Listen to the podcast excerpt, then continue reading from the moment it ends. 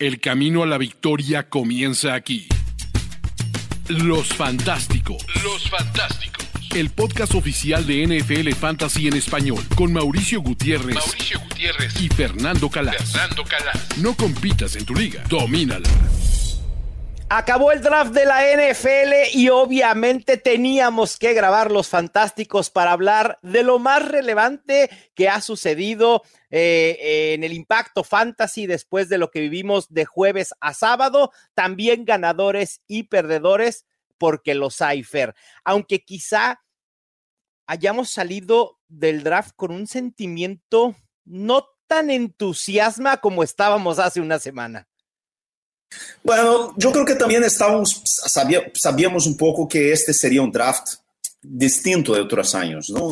Quizás no era el draft más que más esperábamos impactos para fantasy, ¿no? De los últimos años, porque además hemos tenido ahí unos cuantos años con rookies extraordinarios, espectaculares, eh, y este año teníamos un rookie así como que era con mucha diferencia, ¿no? Que pensábamos que sería el rookie con que sería que saldría muy alto y que nos daría tal, no sé qué, pero al final no fue solo Bijan Robinson, ¿no? Fue la elección de, de Jamir Gibbs que, que, llamó la atención de todo el mundo, que sorprendió todo el mundo, tocó, ¿no? Yo creo que podemos decir, ¿no? Un poco eh, todo el mundo. Pero además de Bijan Robinson, Jamir Gibbs, son cuatro wide receivers eh, altos en, segunda ronda, en primera ronda, después en segunda ronda también hay nombres bastante interesantes, eh, que bueno, o sea, hay nombres también sorprendentes. En fin, yo creo que, que yo creo que es un poco en la línea de que, de, que hablamos en, en, el, en, el, programa anterior.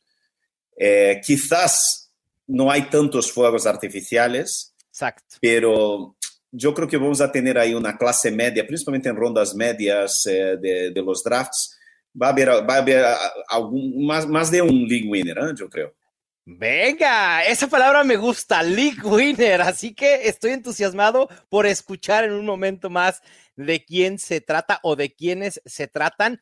Para mí, sobre todo pensando en la inmediatez, ¿no? En 2023, siento que los destinos de la gran mayoría de los novatos, póngase running backs, wide receivers, tight ends, no me entusiasma tanto. Y sobre todo en los running backs. Yo decías, hablabas de los fuegos artificiales. Yo tenía bastantes fuegos artificiales ahí listos para ser prendidos, pero haz de cuenta que un pic antes de ser elegidos, me metieron los fuegos artificiales al, al, agua y no prendieron en lo absoluto. Se cebaron, como suele, como suele hacer Israel Abanicanda, eh, Roshon Johnson me gustó el destino, pero creo que había eh, mejores. Eh, Zach Evans, Kendra Miller, etcétera. Ah, hay muchos que ya estaremos hablando. Fer, hablemos del top 5, de los cinco novatos más relevantes para el 2023, ahora que conocemos su destino. Y obviamente no podemos empezar a hablar de alguien más más que de Villan Robinson si decíamos hace una semana que creíamos que tenía potencial para ser top 8 en general y en la posición de running back, ahora llega a los Falcons, al equipo que más corre en la NFL, dando un mensaje duro, contundente, que lo que pretenden es seguir corriendo. ¿Dónde colocas a Villan Robinson? En general, obviamente, ni vamos a discutir si es un pick de primera ronda o no, porque lo es, sino dónde en la primera ronda de drafts en agosto vamos a tener que elegirlo. Uy, agosto es muy lejos de agosto todavía. Hay el drama de Saquon Barkley, si va, a si va a firmar o no. O sea, puede que haya alguno que otro trade, o sea, las lesiones. Yo creo que más que hablar de dónde ir allí, te irá en primera ronda y eso yo creo que es mucho, ¿no? Y además es el running back número uno y ha ido a un sitio donde yo creo que era el, yo creo que era el mejor destino posible dentro de lo que, es un equipo que le quería y le quería dar protagonismo, para también ser un equipo donde no había una gran opción detrás, ¿no? yo creo que más que Bijan Robinson, que eh, al final yo creo que hemos hablado de él bastante en el último programa y yo creo que no hay mucho más que añadir, o sea, es un jugador que es la superestrella de este draft, o sea, va a ser un jugador de primera ronda y ya vamos viendo cómo va evolucionando. Top 5, Fer. Top 5. No, yo creo que es, es, muy, muy. A ver, no, es muy ilusionado. No, a ver, a ver, a ver, hablemos, hablemos de running backs. ¿Es Christian McCaffrey? ¿Saquon Barkley? Mm. ¿Austin Eckler? Mm. ¿Quién se me está yendo? ¿Jonathan Taylor? Mm. ¿Villan Robinson? Sí, pero top 5 entre running backs. Sí. Y, y, y, de, y en general, puedes meter a Justin Jefferson y punto, ¿eh? Así. ¿Ah, Yo creo que sí. Para mí es un pick top 6 en drafts en agosto. Y yo sé que falta mucho para agosto, ¿no?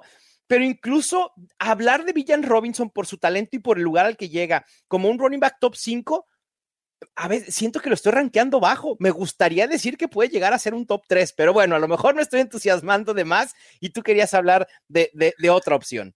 No, o sea, no, yo te entiendo, entiendo, entiendo. Eh, pero a mí me gusta tener un poco más de cautela, principalmente con los, con los, rookies. Al final nunca les hemos visto jugar y hay una, una gran diferencia entre el college y, y, la NFL. Y también estamos hablando de los Falcons, que no es un equipo extraordinario, ¿no? Que no tendrá buena defensa, a lo mejor el juego, no sabemos también muy bien o sea, cómo va a quedar la posición de quarterback en este equipo. Los, los Falcons puede ser un desastre absoluto esta temporada y terminar, ¿sabes?, en el top 5 del draft de la viene, ¿no? Entonces. Qué, qué feo, qué feo, ¿Eh? Fer.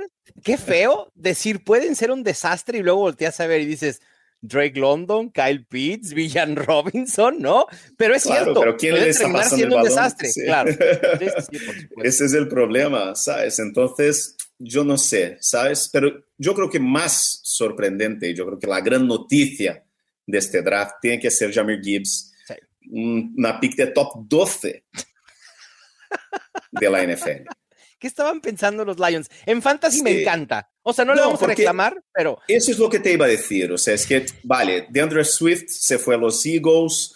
Eh, bueno, a ver qué pasa allí en, en Filadelfia con él.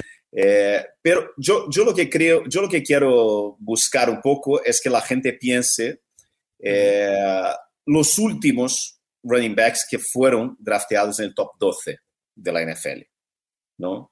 En 2015, Todd Gurley. 2016, Ezekiel Elliott. 2017, Christian McCaffrey y Leonard Fournette.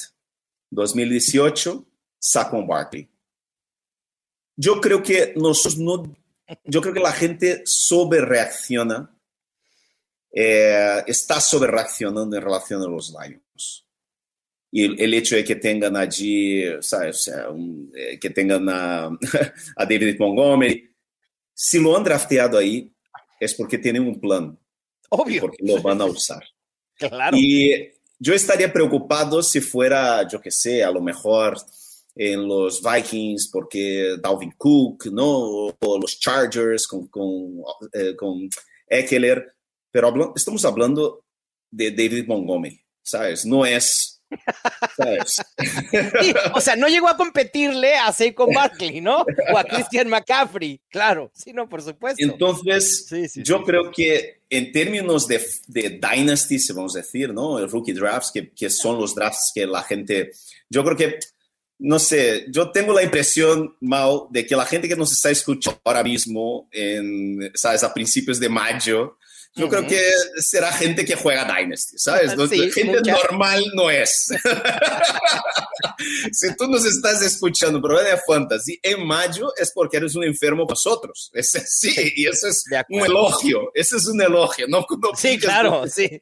No, no lo tomen mal, tómenlo como te, elogio. Te doy las gracias, te quiero mucho y eres uno de los nuestros, porque es así. Aquí estamos tú y yo, ¿sabes? Grabando el podcast en un día festivo con, yo qué sé, 10 horas de, de diferencia horaria faltando todavía seis meses para la temporada, porque es así, porque nos encanta y porque el fantasy tiene distintas caras, distintos eh, matices, que jugar fantasy en mayo y hacer rookie drafts te hace mejor jugador de fantasy en season long. O sea, en las, las, ligas de tus amigos, porque cuando llegues allí en agosto, tus amigos no tienen ni idea de quién es Tom Kincaid, ¿sabes? O sea, o quién es Jonathan Mingo. Tú vas a llegar a destrozar, porque Jonathan Mingo es un fenómeno y va a destrozar la temporada este año. Es una gran sorpresa, vamos a hablar de él. Pero Jeremy Gibbs es un poco eso. yo le tengo número dos en, en, en general en los rookie drafts por eso, porque es una pick, claro. es, un, es un top 12 del draft y, ha ido a un equipo que quiere correr con el balón, un equipo que va a ser bueno este año, un equipo que va a competir, que va a competir por llegar a los playoffs este año, un equipo que tiene un ADN muy rocoso y muy de trincheras. Y a mí me encanta Jamir Gibbs para esta temporada. Como, o sea, yo creo que, yo no sé, yo no he pensado, no he pensado dónde draftearía Jamir Gibbs en season long. Eso todavía voy a tener tiempo para pensarlo, pero si tengo la número dos en un rookie draft, yo no pienso dos veces, yo voy con Jamir Gibbs. Incluso en Superflex, Fer, en ligas que utilizan dos corebacks, o ahí sí es, es Anthony Richardson, Bryce Young y CJ Stroud mucho antes que Jamir Gibbs, ¿cierto? no, ahí yo creo que estamos, hay una discusión. Eh, sí. Yo creo, yo creo que iría con Anthony Richardson. Eh, sí, yo también. Estoy totalmente de acuerdo. Pero en ligas normales de un solo coreback, en Dynasty, Jamir Gibbs es el número dos.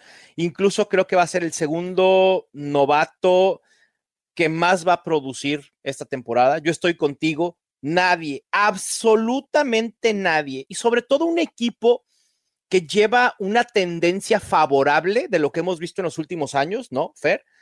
Eh, un equipo que quizá sí le podemos decir qué están haciendo, porque le podemos cuestionar ir por un running back, le podemos cuestionar haber ido por el linebacker Jack Campbell tan temprano, teniendo dos picks, parece ser que, que son perdedores del draft, pero al final de cuentas, nada de eso nos importa, porque en fantasy lo que nos importa es la producción. Y la mejor correlación que existe en producción fantasy es el volumen y el volumen va precedido en un novato por capital del draft y Jamir Gibbs lo tiene por completo al haber sido un top 12. Hay que recordar, añadieron a Sam Laporta, ¿no? Que también estaremos hablando de él, pero Jameson, Jameson Williams está suspendido por los primeros seis meses, digo, seis, seis eh, semanas de la temporada y ahí Jamir Gibbs va a tener un rol bien importante, va a tener el rol que siempre quisimos que tuviera de Andre Swift es así. Y por eso nos encantaba de Andrew Swift, por la capacidad y por la oportunidad que nunca tuvo. Jamir Gibbs sí la va a tener porque no hay de otra. No, y si tú eres uno de los que en Dynasty compró eh, de Andrew Swift eh, con un descuento, eh, mejor destino imposible, ¿no? Porque al final, o sea, si tiene que salir bien en algún sitio, tiene que ser en los Eagles porque es, es una franquicia equilibrada, eh, pero bueno, si no salió mal, si no salió bien, en, si salió mal en, los Lions, por algún motivo será. Entonces tampoco yo creo que yo creo que hay ahí un, una eh, euforia alrededor de Andrew, Swift que yo creo que es muy exagerada, muy exagerada. Creo que sí, hay que tener reserva. Creo que sí sale como un ganador del draft porque le vendrá bien el cambio y como tú dices, mejor destino imposible para él. Eh, creo que en los Eagles van a valorar lo que puede aportar, pero de eso decir que puede ser un running back top 20 me parece mucho. Creo que puede ser un running back 3 alto, intermitente, hasta ahí. Pero, sí, yo estaba viendo en los, perdona, Mauro, te, interrumpí, pero yo estaba viendo en, los números de, estos torneos de best, ball que la gente ya, ya está drafteando y ha dado un salto a mitad de cuarta ronda de Andrew Swift. O sea, me parece una locura. Sí, sí, sí, es bastante alto. Hablando de rondas y demás, tú no te quisiste comprometer con Jamir Gibbs. Yo sí, yo sí me voy a comprometer y de una vez te voy a decir dónde lo tengo colocado. A lo mejor no con un número específico, pero para mí, entre corredores para 2023, Jamir Gibbs es un top 15. Y escuchen bien, porque esto se puede descarrilar eventualmente si llegamos al training camp y Jamir Gibbs empezamos a ver que deja un poco de lado a David Montgomery como por talento y capital del draft, puede suceder. A ver, yo no espero que Jamir Gibbs sea un caballo de batalla porque su físico y su perfil de running back no le dan para hacerlo. Pero si podemos empezar a perfilar que pueda tener 15 toques por juego y a lo mejor limitar a David Montgomery a unos 5 u 8 toques, entonces Jamir Gibbs Si eso es lo que empezamos a perfilar, para agosto no me extrañaría que empiece a colarse a principios de primera ronda, finales de segunda ronda en drafts de fantasy fútbol. A mí me parece muy exagerado, pero yo entendería tercera ronda. Yo entendería. Yo creo que, si quieres encontrar a Jamir Gibbs en tercera ronda, Fer, lamento decirte que probablemente lo, vayas a, tener en cero equipos. A lo mejor sí. Bueno, a lo mejor en el, que juegas ahí con los de tu cuadra en España, probablemente. Fer, pasando a, a, otro que se ve muy beneficiado por el lugar al que llega, es el wide receiver Jordan Addison. ¿Te gusta su llegada a los Vikings? Creo que de todos los, los wide receivers que fueron seleccionados en primera ronda, Jackson Smith Jigba que llega a los Seahawks, Quentin Johnston que llega a los Chargers, Cy Flowers que llega a los Ravens y Jordan Addison a los Vikings, creo que es el que más puede producir de inmediato en 2023. Sí, quizás lo que dices tú, ¿no? Un poco, incluso ya vamos a hablar un poco de ganadores o no de, de este draft entonces yo tengo ahí mi lista de uno de los cinco ganadores, yo tengo a Jordan Addison, porque exactamente, yo creo que en términos, si vamos a hablar de, de, impacto inmediato, la oportunidad, él es, Addison está yendo un equipo de él, llega inmediatamente para ser el número dos. Por supuesto. Así un equipo equilibrado, un equipo, un ataque bastante prolífico. Yo creo que es, sabes, como rookie de primera ronda, quizás puedes decir que es eh, el que más potencial tiene para tener un impacto inmediato. ¿no? Porque ya sabemos que wide receivers de primera ronda tienen, suelen tener bastante impacto, eh, suelen tener oportunidad, y entonces cayendo en como los Vikings, donde no hay mucha competencia contra él, y además que hay el mejor wide receiver de la liga en, en el lado opuesto, eh, yo creo que, que muy buena, no, no solo tiene un, a, a, Justin Jefferson de un lado, pero también tiene TJ Hawkinson en el medio del campo para abrir espacio. Yo creo, que la, la, yo creo que está muy bien la oportunidad de Jordan Addison como impacto inmediato eh, para Fantasy. Cuando hablamos de, de, impacto inmediato, puede tener un rango de posibilidades muy amplio y me gustaría acotarlo para que la gente que nos esté escuchando no se haga falsas expectativas. No estamos esperando que Jordan Addison sea un top 12 y que replique algo como ha hecho llamar Chase T. Higgins o Tyrek Hill y Jalen Waddle. Vemos a Jordan Addison, al menos yo, Fer, no sé si coincidas, como un wide receiver 36, quizás similar a lo que pudo hacer o un poquito menos de lo que pudo hacer Drake London el año pasado. Ese más o menos es el rango en el que veo a Jordan Addison. Puede ser, puede ser, quizás más, ¿no? No sé, no sé, no he pensado en este sentido, uh -huh. yo he pensado que yo creo que, no, lo que vuelvo a decir, o sea, claro. estoy pensando ahora mismo mi, mi, mi, ¿cómo te voy a explicar? O sea, el, el conflicto mental que tengo ahora mismo es si tengo la número 3 del draft, se draftea Jordan Addison o Jackson Smith em, em, em Guida ou, ou Quentin Johnston, ¿sabes? Eu creo que os três estão mais ou menos, sí. para mí comparten os três esta terceira ah. posição, ¿sabes? En Dynasty. Entonces, yo en, Dyn en Dynasty, prefiero, a, prefiero a Jackson Smith Jigba. Sí, entonces yo estoy un poco en esta, ¿sabes? En este conflicto interno, eh, pero yo creo que por ejemplo, a mí me parece que él era el, el segundo mejor wide receiver de, de, esta clase, ¿no? Entonces el hecho eh, de que haya ido okay. Addison, sí, antes del draft, ¿no? Entonces uh -huh. el hecho de que la NFL piense más o menos como la comunidad fantasy, piense más o menos como la gente de analytics hizo durante todo el proceso del draft, eso es muy positivo para él. Y está yendo, vuelvo a decir, a un muy buen destino, ¿no?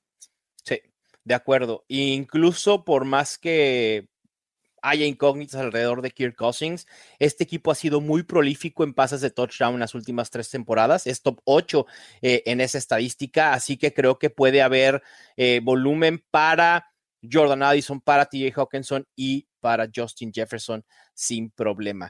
Eh, otro de los que tengo anotados, Fer, como top 5 de novatos para 2023, a lo mejor aquí vamos a debatir, ¿no? Y es un nombre que quizá no esté tan familiarizado el común de, la gente que juega fantasy, pero a mí me gusta mucho y es el running back Devon I. Chain. que llega a los Dolphins. Y mucha gente va a decir, a ver, a ver, espérate, pero ahí está Raheem Mostert y ahí está Jeff Wilson, que lo hicieron muy bien el año pasado y Miami los volvió a contratar. Sí, el problema es que Raheem Mostert, pues ya la edad le puede pesar, tiene un historial de lesiones, no estoy diciendo que es propenso a lesionarse, es muy diferente.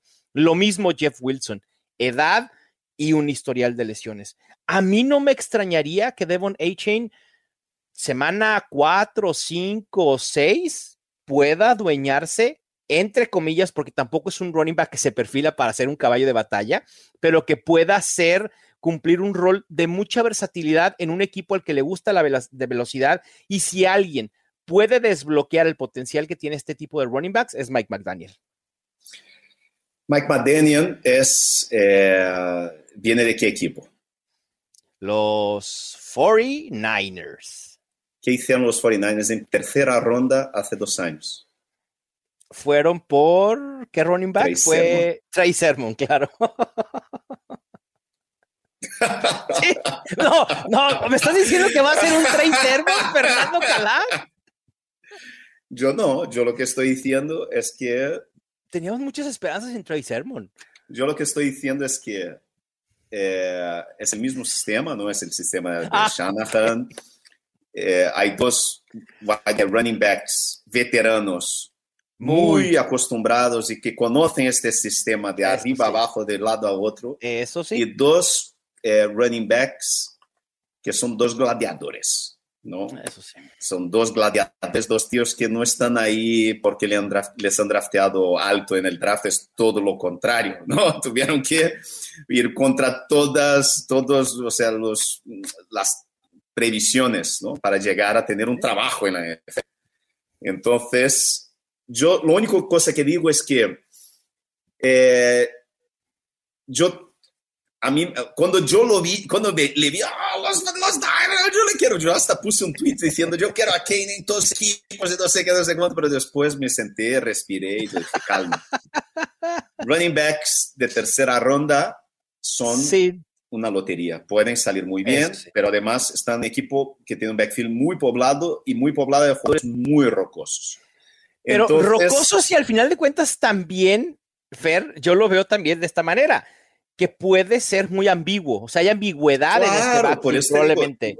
yo creo que, yo creo que puede que puede que salga muy bien, pero también puede que salga como Trey Sermons. ustedes, no lo están viendo, pero yo estoy intentando con un encendedor prender los fuegos artificiales y Fernando Calas está tirando cubetas de agua encima de los fuegos artificiales. Yo te digo una cosa, yo ahora mismo en mi rookie draft, o sea, para Dynasty, yo, yo tengo aquí, hago la cuenta aquí, uno, dos, tres, cuatro, cinco, seis jugadores por delante aquí. A ver, en Dynasty creo que hace sentido porque prefiero a los wide receivers, llámese Safe Flowers, Jordan Addison, Quentin Johnston y Jackson Smith Jigba, que los running backs. Y por eso, a ver, e, y, ese es el tema muy interesante, Fer. A esto me refería con que quizá nos hicieron falta los juegos pirotécnicos los fuegos artificiales. Porque después de Villan Robinson y Jamir Gibbs en la posición de running back, una posición que puede tener impacto desde el día uno, se acabó. Ronda que, equipo que tiene dos running backs muy, muy eficientes. Eso es lo que a decir. Son dos jugadores muy eficientes. yo entiendo, entiendo. Y yo creo que va a ser muy probablemente, si su precio no es porque eso suele pasar principalmente cuando lleguemos a la temporada de baseball y de todo eso, estos, estos rookies, con, además porque, porque será un año que la gente espera, espera, compañeros, ya verás la cantidad de wide receivers que van a salir en las primeras tres, cuatro rondas, va a ser una locura. Entonces, mucha gente va a tener que draftear a running backs en rondas medias y bajas. Entonces, yo creo que el perfil de aquí yo le veo siendo en sexta ronda, tranquilamente y yo me veo sin ninguna aquí en, en mi equipo. Pero a lo mejor draftearlo ahí en octava, novena, décima ronda, yo creo que puede que sea una buena apuesta, ¿no? Principalmente en baseball o, en equipos que tienes que basa por zero running backs. Yo creo que tiene un buen perfil zero running back, ¿no? De estos running back que a lo mejor a partir de la semana 10, 11, justo en los playoffs, se lesiona sí. Monster, tiene un problema ahí físico eh, eh, Wilson y está el chaval ahí, ¿no? Debo, Pero, debo decir que este running back fair de los Dolphins es quizá el que tengo mayor discrepancia entre mis rankings redraft de, de ligas comunes de un año uh -huh. y Dynasty. Porque en Dynasty pondría a Kendre Miller por arriba de él, pondría uh -huh. a Roshon Johnson y probablemente también a Zach Charbonnet. Madre pero mía, no llego, yo no llego a este punto. Es que el panorama, pero, es que el panorama, te digo, el panorama es un desastre total. No, pero porque lo que pasa también es que ahora, o sea, yo he hablado de, de trade, ahora estamos cambiando un poco, o sea, ahora voy a defender yo a Kane. A Kane tiene un perfil que le gustaba mucho a, al Analytics, a la gente de sí, Analytics, sí, sí, le gustaba mucho, era un tío que, sabes, o sea, yo qué sé, tenía muy buena pinta de alguna manera, pero bueno, eh, no sé. Sí, eh, es muy ambiguo el tema después de Gypsy. Running backs de tercera ronda, running backs de tercera ronda es difícil, ¿sabes? Difícil. difícil. Sí, Fer, yo no sabía a qué quinto novato agregar, porque insisto, el, el panorama de verdad eh, es muy, muy gris. Tú agregaste a Quentin Johnston. Ajá. ¿Te entusiasma el feed te entusiasma que pueda producir de inmediato a pesar de estar ahí Keenan Allen, Mike Williams, Gerald Everett, el, el, el, propio Austin Eckler, que asumimos que seguirán los Chargers de momento, por estar ligado a Justin Herbert? Yo creo que es eso. Yo creo que hay que apostar en, hay que apostar en el talento, ¿no? Cuando drafteas a, a un wide receiver en primera ronda es porque estás apostando por el talento. Y no hay nada mejor para un wide receiver joven que tener un quarterback de élite joven, ¿no?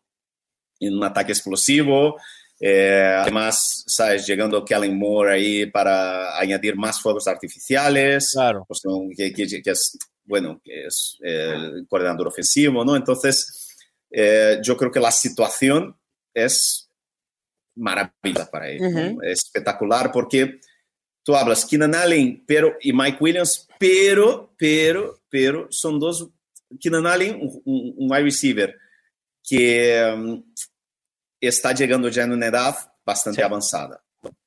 Y Mike Williams, que quizás no es su número uno. Sí, y, y muy intermitente, por cierto, también. Quizás no es el número uno. Sí. Yo, a mí no me sorprendería nada, voy a decir aquí una cosa que puede sorprender a la gente. Venga, esas son las cosas que me gustan. Venga, échala, Fer. Yo sí tengo el top 3 del draft y volviendo a lo que estábamos hablando, aquel debate que tenía yo dentro de mi cabeza, ¿no? Entre Addison, uh -huh. Smith Jigba o Quintin Johnston. Ok. Para mí, mi tercer jugador en rookie drafts de este año es Quentin Johnston, porque yo creo que Johnston tiene el camino abierto, más o menos, ¿no? Camino, sí. él tiene, yo le, hay una posibilidad muy grande de que Jones en su primer año sea el wide receiver número uno de los Chargers. Venga, a ver, yo voy a decir algo. Me encanta el fit, no me encanta del todo para 2023 por el tema de que no sé si vaya a haber targets suficientes para que pueda ser tan productivo y me explico. Johnston en perfil del top 5 de wide receivers disponible en el draft, era el único que se perfilaba o que perfila para poder ser un wide receiver alfa. Uno de esos que sabes que puede llegar a ser el wide receiver 1 de un equipo. Sin embargo, hay muchas fallas que tiene que pulir Quentin, Johnston. ¿Cuánto va a tardar en pulir esto? Que incluye también un poco el abrir su árbol de rutas, necesita correr más tipo de rutas y ser efectivo eh, eh, eh, corriéndolas no lo sé. Pueden ser tres semanas, pueden ser un mes, pueden ser a mitad de temporada, no lo sé. Pero de que me gusta el perfil y el, el lugar al que llega, sin duda. A mí me extrañaría que sí estemos hablando semana 12 o 13 y que Quentin Johnston sea el wide receiver uno en los Chargers, a menos que suceda alguna lesión. Claro, pero no, me gusta. Sí, pero, pero me gusta. Hablando, hay, hay, ahí el camino abierto eso para sí. que pase eso. Sí, ¿Sabes? Por el perfil de, es un equipo hecho son claro. dos wide receivers muy buenos, sí. pero uno por la edad y el otro por quizás por el perfil, que no es un perfil de estrella, ¿no? que es un perfil quizás más complementario con Mike Williams. Uh -huh. yo creo que, ojo, ojo con Quentin Johnston, ¿no? Ojo, ojo. Sí, y quizá también la misma razón por la cual me gusta David Chain, ¿no? El de los, el de los Dolphins. Tanto Mike Williams como Keenan Allen pasaron tiempo ausentes por lesión el año pasado, así que eh, es posible. Los Fantásticos. Vámonos, Fer, a ganadores y perdedores fantasy del draft. Aquí no solo estaremos hablando de novatos, sino también de los veteranos que se vieron favorecidos o no por lo sucedido en el draft.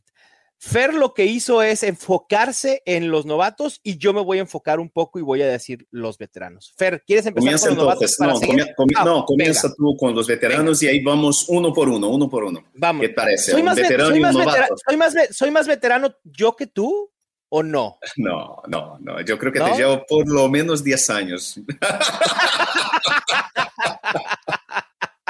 Por lo menos, Tú eres joven. Tú eres uno de 20 y otro de 30, ¿no? O sea, tan tan. Eres joven, tú eres muy joven. Tú, emanas energía. Tú aquí queriendo animar el podcast y yo trayendo ahí. Eh, me veo, la verdad es que me, veo de menos edad de la que soy. El, pesimismo, tú aquí trayendo la alegría y yo trayendo la tristeza a la gente. Tú queriendo volar y yo trayendo la gente hacia abajo. ¿Sabes? Sí, se nota que eres el más joven. Bueno, los ganadores entonces, los veteranos, vamos a mandarlos al cielo después de lo que ha sucedido y empiezo con el coreback Gino Smith.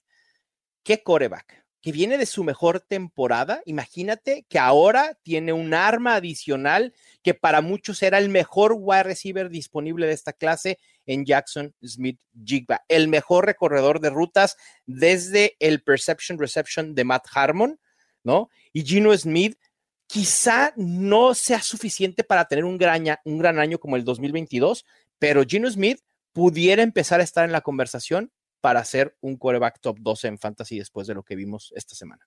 Sí, en términos de fútbol americano en general, y yo creo que es, es muy buena elección, ¿no? Y además, ¿sabes? son los Seahawks apostando en ataque, ¿no? Apostando un poco en fuegos artificiales y entendiendo el camino que está yendo a la NFL. Estamos hablando de veteranos, de jóvenes, no sé qué cuánto.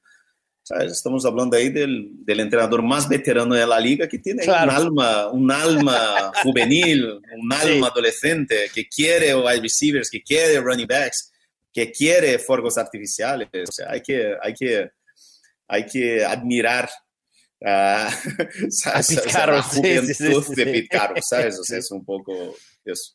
De acuerdo. Y si hablábamos de que no hubo juegos, fuegos artificiales o juegos pirotécnicos con los running backs novatos, bueno, los veteranos armaron un fiestón, Fernando Calas, porque salen beneficiados muchísimos, incluyendo a Tony Pollard, Rashad White, DeAndre Swift y su cambio a Filadelfia, Ramondre Stevenson en los Patriots y sí, uno que se temía podía ser cortado, Joe Mixon. Todos estos, quizás salvo de Andre Swift, que creo que vale la pena eh, ponerlo en, un grupo aparte, todos, absolutamente todos sus equipos o no añadieron running back o añadieron running back muy tarde en el draft y todos se perfilan para seguir siendo los running backs principales de sus equipos. Tony Pollard, potencial top 8, porque además creo que también lo que hacen los Cowboys es un indicio de que la lesión va por buen camino y podemos ver a Tony Pollard listo en semana 1. Rashad White puede ser un top 24 en los Buccaneers, aunque las dudas en esa ofensiva dan de qué, de qué pensar. Ramondre Stevenson, ni se diga, creo que lo podemos volver a poner en el top 12 y Joe Mixon probablemente por lo menos top 15.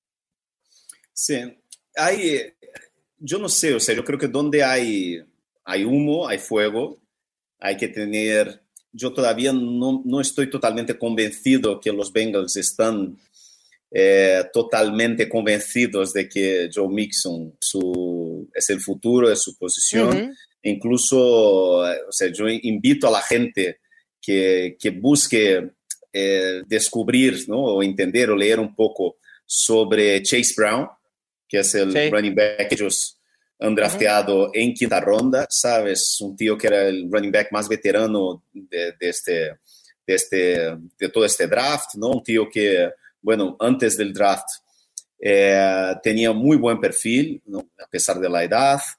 Eh, yo no sé, pero yo creo que es uno, yo, yo tengo la impresión de que Chase Brown en los Bengals, quinta ronda. Va a ser uno de los, de los rookies que más voy a tener en mis equipos, ¿sabes? yo tengo esta impresión, que tiene un poco perfil mío, así, ¿sabes? O sea... fuera, fuera de, los, de los top novatos el año pasado, ¿a quién era el que más teníamos nosotros en ligas profundas? ¿Te acuerdas? No, no me acuerdo. Hassan Haskins. Chase Brown es un Hassan Haskins, ¿eh? Para mí, en estos momentos. Es un poco eso, ¿sabes? Pero es lo que dices tú. Eh, porque, por ejemplo, también los, los, Dolphins, los, Cowboys, ¿no? Han pillado a Disfon en sexta ronda, pero al Qué historia, ¿no? Esa, Fer. Qué historia. E, ese video, quien no esté al tanto, eh, el papá de Chase Brown es scouting o es el director de scouting de los Dallas Cowboys. Y cuando le dan la noticia que van a elegir a su hijo, bueno, imagínate la cara del señor. Él le pudo hacer la llamada, decirle, ¿te gustaría venir el lunes a trabajar conmigo? Así dijo, pero por supuesto que sí. Fue increíble, de los mejores momentos del draft, sin duda. Sí, Chase Bond me gusta, es versátil, pero no lo veo como una amenaza para Tony Pollard. No, sexta ronda. Es que yo creo yo te digo, yo estaba súper pesimista con Tony Pollard y ahora yo creo que Tony Pollard vuelve a ser eh, los que habrán comprado. Yo creo que no, yo imposible comprar Tony Pollard. Eh, no, en Dynasty no, ya no. Ya, ya se cerró la ventana. No, no, yo creo que nunca hubo ventana, porque quien lo tenía no le iba a vender.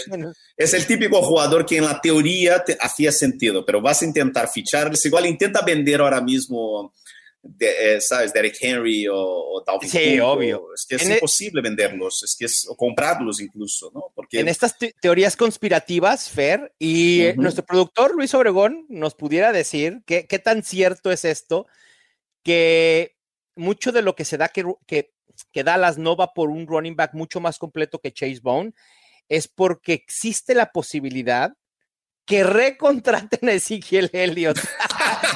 Lo están poniendo, justamente, regresa Zeke.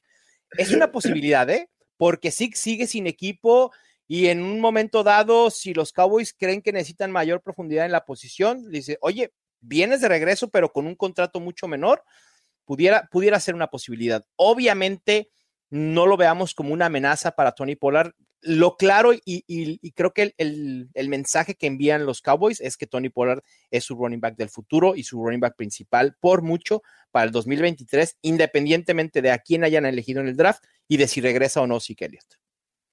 Bueno. Pero quienes crean en Zeke Elliott, a lo mejor ahí pudiera abrir una ventana de posibilidad para comprar a Tony Pollard. No lo sé. Sí, sí. Bueno.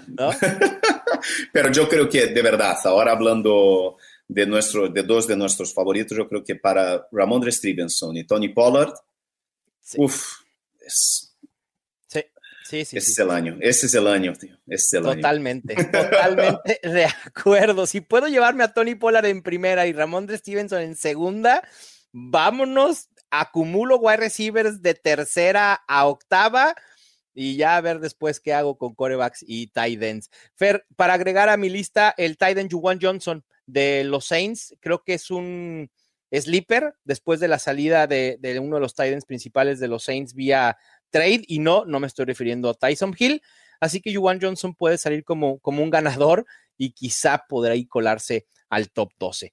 En ganadores de novatos, Fer, ¿a quiénes tienes? Sí, o sea, es básicamente los que los han ido a destinos donde pueden tener impacto inmediato, ¿no? Yo, para mí, el número uno es Rashi White, Rashi, perdón, Rashi Wright, Rice, que o sea, un wide receiver drafteado en segunda ronda por los Chiefs. Los Chiefs que están desesperados, ¿no? Detrás de, de un, ¿sabes? De armas para añadir, ¿no? A Patrick Mahomes. Entonces, un wide receiver de segunda ronda siempre, ¿sabes? Es siempre un, espectáculo, ¿no? Entonces, es siempre una oportunidad bestial, principalmente cuando va a equipos donde hay esta oportunidad, ¿no? Entonces, yo creo que ojo con este chico, ¿no? Porque la ah. oportunidad está ahí, la puerta está abierta. Ahora me eh, va, perdón, perdón, Fer, te voy a interrumpir rápidamente nada más para agregar de Rashid Rice, porque ahora yo voy a ser el que te va a echar el baldazo de agua fría. Ajá. ¿A quién eligieron los Chiefs el año pasado en segunda ronda? Sí, pero yo, yo entiendo, pero eso es una señal de que siguen buscando. Sí, de eso que sí. no les salió bien el año pasado y, y- y están, están desesperados detrás de un wide receiver. Por eso te digo. La respuesta fue rápida. Sí, o sea, spoiler alert, Fernando Calas no cree en Sky Moore. Ay, no, no, no, no, no. No, no, exacto, no. todavía, no. todavía, todavía está abierta la puerta. Yo lo que Ah. digo es que hay ahí la, la puerta abierta. Alguien tiene que entrar, ¿no? Es Hay una escalera para eso. subir y no sabemos quién va a subir. Sí, pero a lo mejor hay un segurata en esta escalera que se llama Travis Kelsey y dice, no, no, no, no, aquí solo subo yo. Quita, cierra la puerta, quita la escalera y no hay más. Sí, por supuesto. sí, sí. ¿Qué, otros, ¿Qué otros ganadores tienes, Fer? Ah, bueno, ya hemos hablado de Jordan Addison, ¿no? Para Minnesota. Ujú. Eh, yo creo que Dalton Kincaid, ¿no? Eh, Tyrant que se va a, a los Bills, yo creo que es una- un arma más en el ataque de los Bills. Yo creo que es, sabemos que la transición de Tyrants de la NFL es siempre complicada, pero bueno, o sea, sin esperar, sin mucha expectativa, yo creo que para el chaval, mejor sitio imposible, ¿no? Eh, yo creo que está en la puerta para los, o sea, segunda ronda para los Lions también, vale de eh, Tyrant. Esta- este, este fue un draft histórico para Tyrants, Ujú. ¿no? O sea, había un, un talento bestial disponible. Eh, pero yo creo que el, el mayor ganador, de alguna manera, de, de todos estos así, si, si- si nos olvidamos un poco del top 5, no sé qué, Ujú. yo, yo, te, yo te voy a, o sea, como hablé de los, eh, antes de los running backs, cuando estaba hablando de Bijan Robinson, mira quiénes fueron los primeros wide receivers drafteados en segunda ronda en los últimos años. 2018, tienes? Cortland Sutton. Ajá. 2019, Debo Samuel. 2020, T. Higgins. Bien. 2021, Elijah Moore. 2022, Christian Watson. Y 2023, Jonathan Mingo. Exactamente para un equipo como los Panthers que necesita también desesperadamente un wide receiver. O sea, es la puerta está abierta, hablando de puertas abiertas, ¿no? Sí, no, no Elijah importa Moore, más ah, abierta esa. pero la gente tiene que Sí. recordar su primer año, ¿no? Elijah Moore, el problema no fue el talento, fue lo que pasó después, ¿no? Ujú. Pero su primer año ha sido un league winner, porque además, o sea, al final de la temporada ha ayudado a muchísimos equipos, ¿no? Eh, de fantasy. Eh, me ayudó a ganar mi liga, yo me acuerdo perfectamente. Eh, entonces, yo creo que Jonathan Mingo eh, tiene, es uno, también yo tengo la impresión de que va a ser un- uno de los jugadores que más tendré en mis equipos este año, ¿no? Siendo ¿Ese es el league winner que tanto nos querías decir, Fer? ¿Jonathan Sí, para Mingo? mí sí, sí, sí, sí. Para mí yo creo que yo creo que son dos, eh, son dos, pero el problema es que dónde, dónde vamos a, no sé, o sea, dónde, porque la, la situación es muy mala, ¿no? Estamos hablando, sabes, de un quarterback rookie. eh, Pero-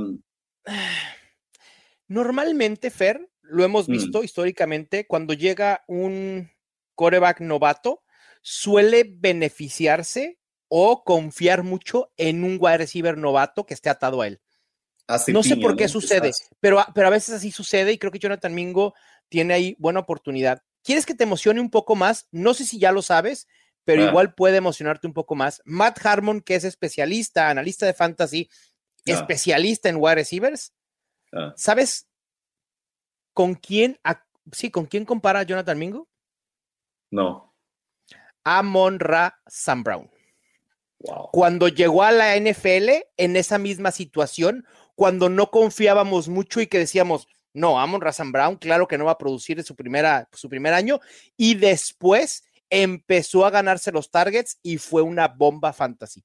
Jonathan Mingo, quizá no a ese, con ese upside de Amon Ra Sam Brown, pero ahí está y Matt Harmon le recuerda totalmente ese proceso de Amon Ra Sam Brown. Así que entusiasmémonos con Jonathan Mingo, uno de mis sleepers favoritos para últimas rondas en ligas redraft. Eh, Tú sabes que yo he vendido todo. Yo, yo no juego ya mucha, mucho Dynasty porque no, no me daba tiempo. Ujú. ¿no? Entonces yo me he quedado con dos ligas de pago, ¿no? Son, son de Sí. dinero eh, de Dynasty. Tengo dos solo. Eh, y eh, las cuido con mucho cariño. Y ambas tenía el 1.5. Y en ambas vendí el 1.5. Eh, en una, el 1.5 por una segunda, una tercera y una primera. Y en otra, el 1.5 por tres segundas rondas. Y en esta de tres segundas rondas tengo seis segundas rondas.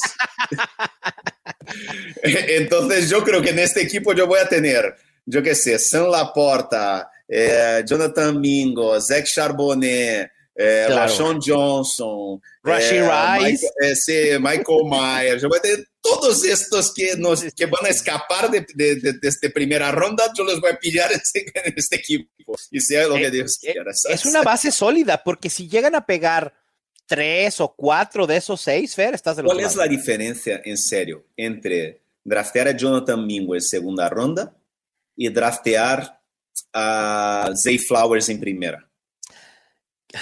Eh, En fantasy quizá no exista mucha diferencia. Por eso te estoy diciendo, o sea, yo vuelvo a decir lo que dije. Quizá decir en- el capital del draft, ¿no? Que tú esperas que Say Flowers tenga una mejor carrera y mayor utilización por el capital del draft invertido por el equipo que lo seleccionó, en este caso los Ravens. Pero de ahí en más, me parece que no, no hay mucha diferencia, ¿eh?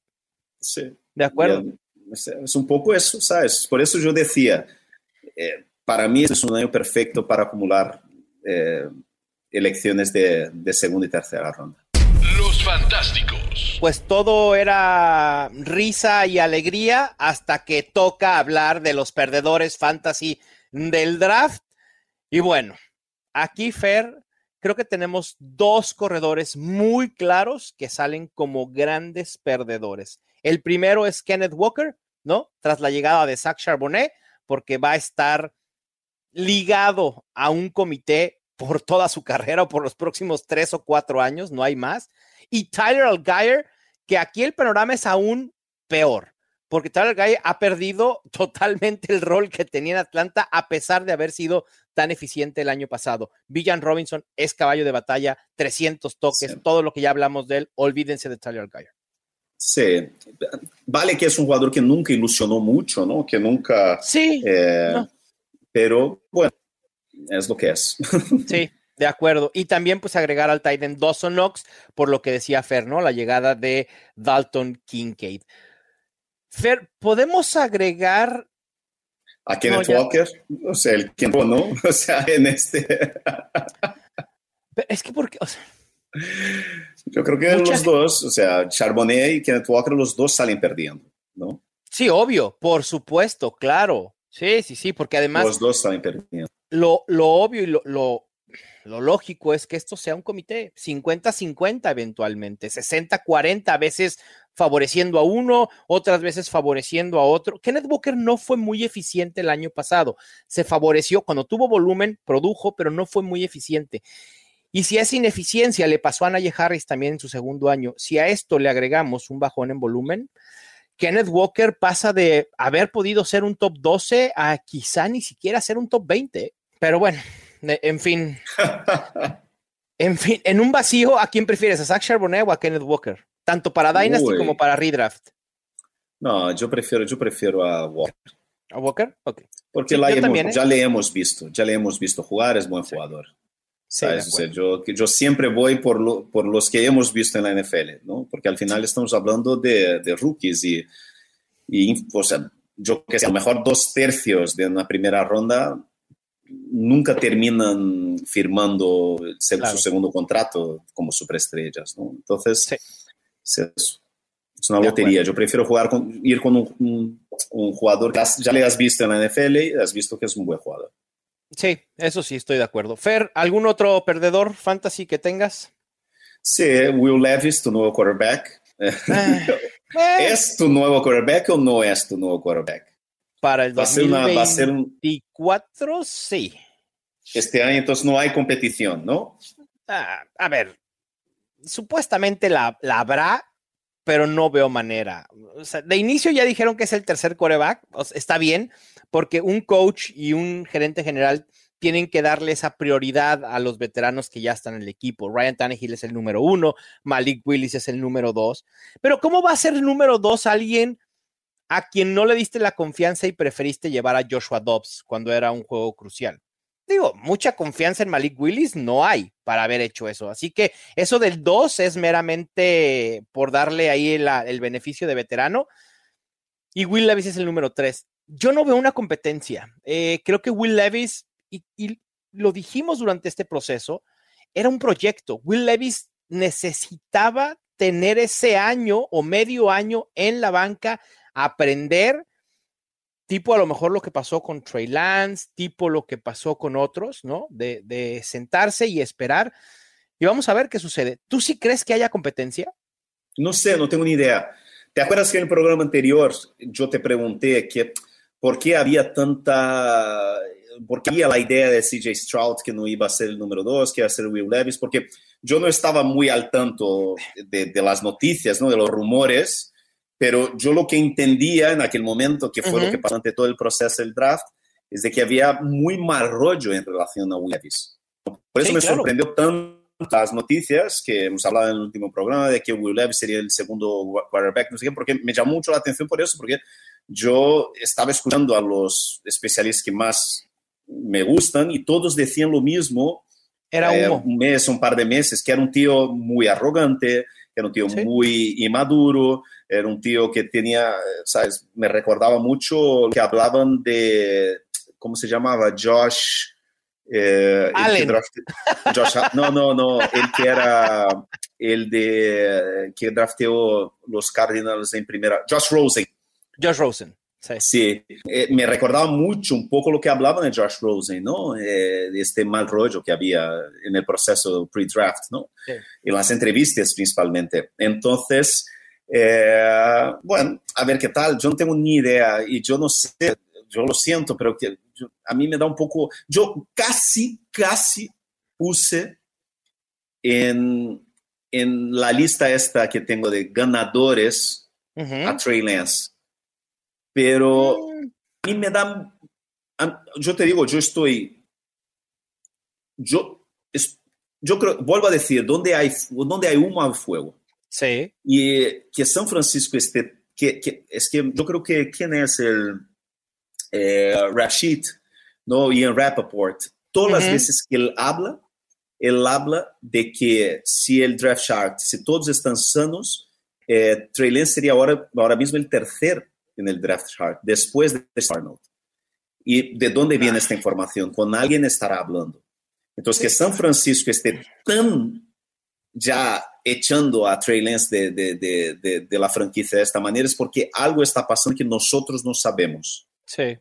O están intentando esta táctica de miedo y de, para ver si el chaval espabila, uh -huh. o entonces el chaval realmente no sirve para la NFL, ¿no? Sí. Entonces, eh, yo estaría en una situación normal, yo, yo estaría comprando Trey Lance por todos los lados pero con todo lo que se está hablando, con todos los rumoreos de que Sam Darnold a lo mejor puede ser el quarterback titular en la semana 1 de San wow. Francisco, es que uh, algo está pasando con Trey Lance que nosotros sí. no sabemos y hay que llevar en consideración porque... Sobre todo, sobre todo si Trey Lance está sano, o sea, que, que le gane el puesto Sam Darnold, uff. Sí.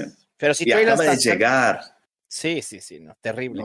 Oye, Fer, hablando de los 49ers, ¿qué opinas del pick de tercera ronda, el pick 99, un tal Jake Moody? Mira, Mau, yo creo que el, el draft de San Francisco es, eh, es una señal de que la franquicia cree que no hay mucho que añadir a este. A este no, Fer, añades, no, no, tienes que seguir añadiendo para seguir siendo competitivo. No, no, es un desperdicio. Por eso te estoy diciendo, no, no, yo no soy, yo no soy GM, o sea, yo, yo te voy a decir, claro, o sea, pero... Eh, eh, eh, pero, o sea, yo te digo eso, es así. Ellos creen que no había mucho que añadir de, de arriba abajo. Eh, yo creo que nosotros todos sabemos que San Francisco es una, si no es el mejor roster de la NFL, es uno de los tres mejores, ¿no? De la NFL, sí, uno pero... por uno jugadores. Pero de ahí para draftear a un, un, un rookie en tercera ronda. No, no, no, no, no. Pero por otro lado, te digo una cosa. Mira dónde salió el siguiente rookie. No, no importa. Patriots. O sea, no, no, ah, sí, o sea, si, ellos no. querían, si ellos querían a este chaval, porque claramente sí. lo querían, o le drafteaban ahí o él iba a los Patriots. Sí, yo sé, pero como, como dice Julio, o sea, si, si, ese es, si, es, si están pensando los 49ers, ah, pero es que no nos hubiera llegado, ya y los Patriots también lo hicieron, es como decir, mira mamá, reprobé, pero mi mejor amigo también. Y así lo dijo Julio bueno, Martínez en Twitter, no, tal pero cual. Yo te, pero yo te digo una cosa, eh, yo entiendo el, el razonamiento, no. pero San Francisco desde desde que llegaron Shanahan, desde que llegó Shanahan en la franquicia, él tiene estas elecciones que él dice, me da igual, yo quiero este tío en tercera ronda. Y va y draftea este tío en tercera ronda. Trey Sermon, todo el mundo le decía, no le drafteaban en tercera ronda, él dijo, yo quiero en tercera ronda, no sé qué. Lo hizo muchas veces y es así. Al final, o sea, claro, o sea, yo creo que en tercera ronda puedes ir a por un, línea, defensiva, un jugador más, sabes, un defensive back, un, un, guard, lo un, que un linebacker, sabes, puedes ir por donde quieras, pero yo creo que eh, hay que también entender lo que te están diciendo los, las franquicias de la NFL. Si fuera una franquicia que no sabe draftear, que sabe montar equipo, tú decías, esto no tiene ni idea de lo que tiene. Lo, sé. En el caso de San Francisco, yo creo que es un poco eso. Es que, mira, estos, se, estos creen que el equipo está hecho, que quieren empezar, la, incluso yo creo que eso, si, le dije a Shanahan, mira, empezamos mañana la temporada, Shanahan Estamos listos. ahora mismo. A mí me parece un, un, error tremendo que es injustificable por donde se lo vea. Voy a hacer un... Cuando, este, cuando estemos grabando, muy. Estemos grabando, el, cuando estemos grabando, Mao, eh, nuestro programa de, de, de, de playoffs en enero de 2024 y este chaval eh, marque el, el, el, field goal que dé la victoria a San Francisco y le lleve a la Super Bowl. Ajá. ¿Sabes, ¿Sabes qué te voy a decir? ¿Sabes qué te voy a decir? ¿Qué? Fue un error haberlo elegido en tercera ronda. ¿Cómo vas a decirlo? Porque por supuesto, es... que es por, por valor de posición, no por lo que haga. No podemos estar evaluando picks del draft. El kicker, eh, o sea, hay un problema en la NFL que tú, o sea, los equipos que no tienen kicker y viven el purgatorio de kickers. Pero es que el kicker lo puedes conseguir en quinta o sexta, Fer, no en tercera yo no le estoy defendiendo. no, no, yo sé. Nada más simplemente estás queriendo defender si sucede algo en el futuro, porque ya dijiste que me lo vas a echar en cara. Pero bueno, yo igual te voy a decir, sigue siendo un error. Yo ya lo dije. No, y además es otra así cosa. Termine siendo Justin Tucker, No así sabemos. siendo Justin Tucker fue un error. Punto. Para mí. Y no sabemos si va o no. Porque lo mismo decíamos de Roberto Aguayo. De la NFL, claro Sí, no, va, lo mismo va de Roberto Aguayo. no, no sabemos. Hombre, el mejor kicker en la historia del colegial. Pues sí, claro, pero llega en la NFL, al final es eso. O sea, yo, creo que. Yo puedo tener un carro listo para, para entrar a la Fórmula 1, Fer. Listo.